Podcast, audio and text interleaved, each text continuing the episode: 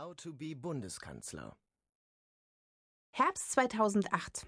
Du bist Angela Merkel und trittst mit deinem Finanzminister vor die versammelte Presse, um zu verkünden, wir sagen den Sparerinnen und Sparern, dass ihre Einlagen sicher sind. Auch dafür steht die Bundesregierung ein.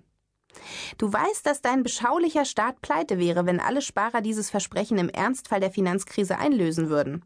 Was treibt dich also zu so einer gewagten Ansage? Ganz einfach. Du hast in Geschichte aufgepasst. Das erste, was dir bei der Finanzkrise in den Sinn kam, war aber nicht 333 bei Issos Keilerei. Denn du weißt, die Geschichte ist mehr als bloße Aneinanderreihung von Zahlen. Du weißt, dass man sie benutzen kann, um aus Krisen und Vorkommnissen der Vergangenheit zu lernen.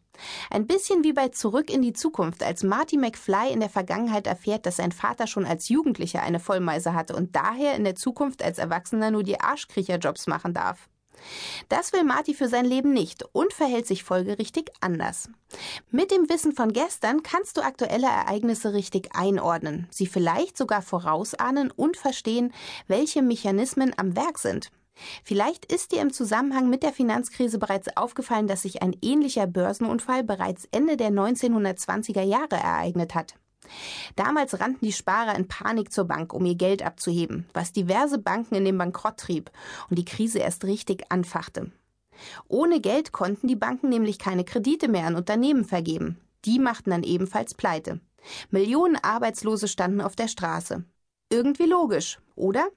Und im aktuellen Fall unbedingt zu vermeiden. Du sprichst also die goldenen Worte über die Sicherheit der Anlagen und sicherst damit die Anlagen.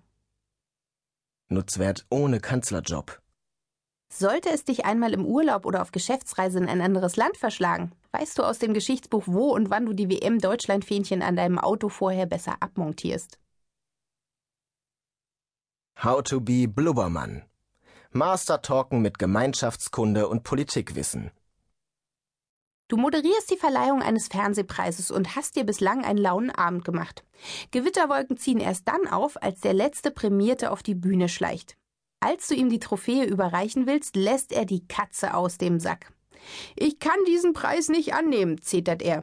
Ich kann nur diesen Gegenstand, der hier verschiedenen Leuten verliehen wurde, von mir werfen. Er beschwert sich ausdrucksstark über den Schund, der im Fernsehen zu sehen ist und mit dem er nicht in Verbindung gebracht werden möchte. Aber du bleibst ruhig. Denn erstens kennst du diese wichtige Person der Zeitgeschichte, die dir da gerade deinen Preis schlecht redet. Du bist über den Werdegang des Mannes informiert und weißt, dass er in seiner Laufbahn so ziemlich alles schlecht geredet hat. Er tut also gerade das, was alle von ihm erwarten. Somit alles im grünen Bereich. Zweitens sagt dir dein Feingefühl, dass du ihn ausreden lassen solltest. Drittens machst du den Job beim Fernsehen nicht erst seit gestern und weißt, dass mehr dazu gehört, als freundlich in die Kamera zu lächeln. Unterhaltung ist die Ware, die du als Verkäufer an den Mann bringst. Du schaltest, bevor alle abschalten. Du analysierst die Situation mit kühlem Geschäftssinn. A. Der Redner stand schon lange nicht mehr so im Rampenlicht wie gerade jetzt. Er genießt den Auftritt, er will die Publicity. B. Der Sender, der dir monatlich die Schecks rüberschiebt, hängt im Quotentief. Auch er will Publicity. C. Normalerweise würde sich kein Schwein für die Preisverleihung interessieren. Das Renommee des Preises steigt mit der Einschaltquote. D. Du bist über aktuelle gesellschaftliche Entwicklungen auf dem Laufenden. Das schlechte Fernsehprogramm ist derzeit eines der heißesten Themen. Das bedeutet unter dem Strich, der Abend könnte nicht besser laufen. Du musst den Elfmeter nur noch verwandeln.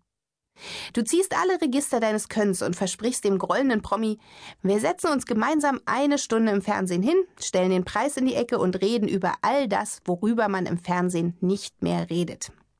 Natürlich nimmt er das Angebot an, deine Intendanten frohlocken, die Quotenbox glüht, der Promi auch und der Fernsehpreis ist in aller Munde. Nutzwert für die Gartenparty? Wann immer du dich in Gesellschaft befindest, mit deinem Rüstzeug aus Nachrichtenwissen, Küchenpsychologie und Sozialkunde bist du stets ein beliebter Gesprächspartner.